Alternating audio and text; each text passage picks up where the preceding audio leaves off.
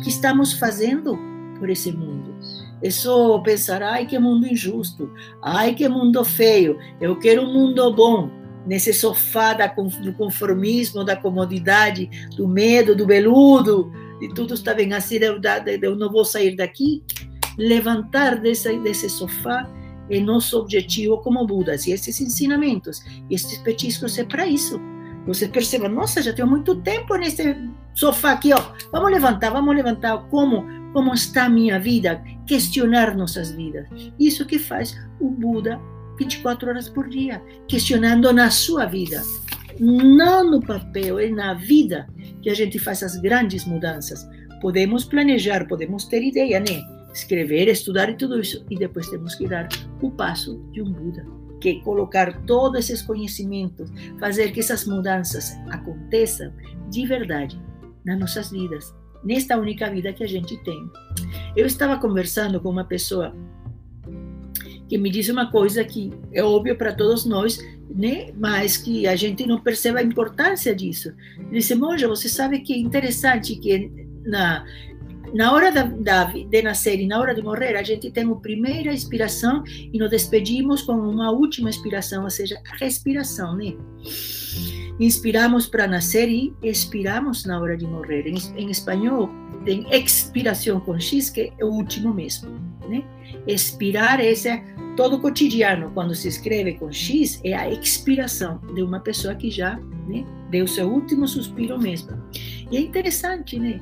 Que comecemos a vida inspirando e nos despida. A gente, des, a gente fala bye bye para a vida, a gente fala até mais. Muito obrigada também, com uma expiração. Mas, e essa é a parte mais bonita de tudo, entre essa primeira inspiração e a última, o que há? o que há entre esses momentos que definem o momento em que nascemos e o momento em que morremos? A vida. E a gente não percebe a brevidade, a maravilha entre esse inspirar e esse esperar são segundos apenas. Para o tempo do universo não existe sequer essa inspiração essa inspiração. São milionésimas do nada, com, com nebulosas que tardam 100 bilhões de anos em, em fazer assim e virar um pouquinho. Que é um inspirar e um expirar humano? Nada. Né? Mas para nós é o que a gente tem. É o nosso tempo, é a nossa medida, é o que a vida nos tem. E a gente não vai cair nisso, ah, para o universo nem nada, então, bom, eu não estou nem aí se o universo sabe se eu estou viva ou não, se estou respirando ou não. Isso não é o meu problema. Meu problema é saber eu que estou respirando, que estou fazendo entre essa primeira respiração e a última. Eu sou responsável porque a vida já me deu, me empurrou, encheu de ar meus pulmões, né? E último momento vai esvaziar os pulmões. Mas entre esse, esse pulmão cheio, esse pulmão vazio, eu tenho muita coisa para fazer, muita. Entre outras coisas, estar viva, plenamente consciente do que é a vida. Quem sou eu? O que estou fazendo aqui? Ver essa tarde espetacular, vocês viram? Que tarde tão maravilhosa, tão viva tan cheia de vida, passarinhos, árvores, assim que se você vê as folhinhas, estão refletindo o sol, parecem joias, esmeraldas, são milhões de esmeraldas que tenho aqui, ó, é só olhar o ar, o céu azul, tantas pessoas, um formigueiro nessa cidade de São Paulo, subindo, descendo, subindo e descendo pela avenida, um, um, carros lá, motoqueiros levando informação, levando notícias, levando nada, e todos esses atrás, tentando do jeito que podem às vezes sem perceber que, que, que a única coisa que temos para fazer é isto, estarmos vivos. Vivos como estar vivos no que a gente tem para fazer. A diferença de um Buda em que entre essa primeira inspiração e a última, todos vamos ter isso, né? Isso não tem como, como questionar. Será que. Não, é assim mesmo. A diferença são as opções que faz um Buda. Eu quero estar presente, inteira, acordada, presente na minha vida. E como eu faço isso? os ensinamentos de Shakyamuni Buda, respiração consciente, questionar. Ver quando eu treino através do zazen, e fazemos por isso todos os dias, porque esse, tre esse treino do zazen, da inspiração consciente, da respiração consciente, me traz sempre para este momento e perceber como minha mente vai sair, quer sair correndo, poderosa. Eu ninguém me doma, ninguém me treina.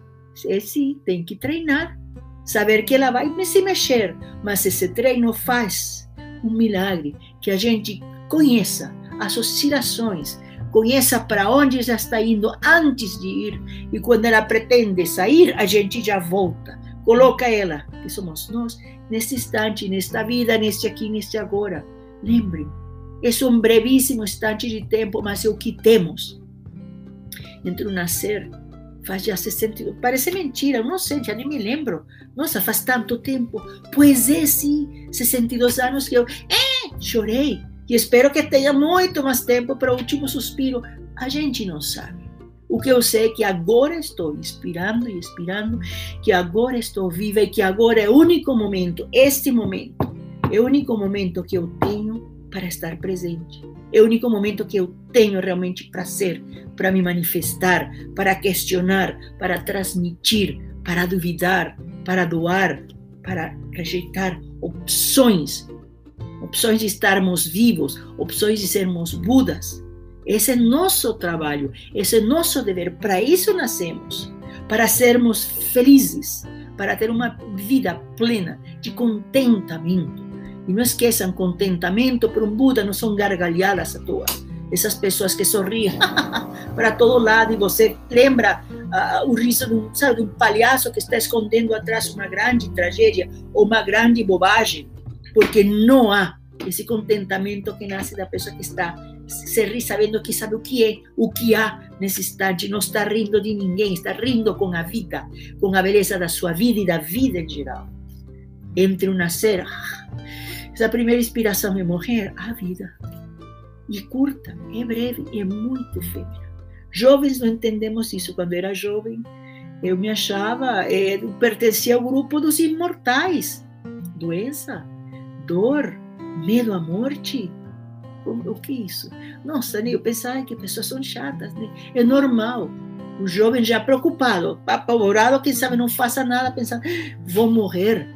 Não, o jovem vive deve ter um senso comum né, de também não fazer loucuras.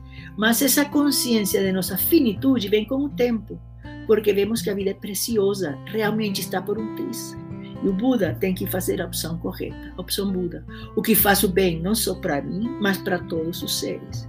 Isso que se a gente aprendesse isso, se a gente decorasse nas nossas células esse querer fazer o bem, não fazer o mal, fazer o bem fazer o bem a todos os seres. As três regras de ouro você diz fácil, mas quem faz isso de verdade, 24 horas por dia? Por isso o treino, por esses petiscos, por esses zazen, todos os dias. Né? Então vamos fazer o quê? Não sou só o pessoal de lá, que eu quero que vocês abram a mente. É isso que eu posso fazer, meu trabalho aqui com vocês, para que não caia a petaca, para que não caia esse fogo olímpico, esse fogo búdico, de que a gente se interesse que estejamos presentes com vontade de apreciar esse momento maravilhoso que começou com uma inspiração e vai acabar não sabemos quando. Uma mensagem, opções dos Budas, o que fazemos entre a primeira e a última inspiração. Estarmos vivos, conscientes, presentes, apreciando a cada momento a beleza de cada inspiração e de cada expiração, de cada bichinho, de cada raio de luz, de cada gota de ar, de cada cor, de tudo. Como vamos fazer isso? Assim, com cara de pamonhas e alfaces, ai, gratidão, vida, por estarmos vivos, retribuindo a vida do único jeito que a gente pode fazer com a vida. E como retribuir um Buda estando vivo? E como um Buda vivo? Ah, esse já é trabalho de vocês. é de trabalho de cada um de nós.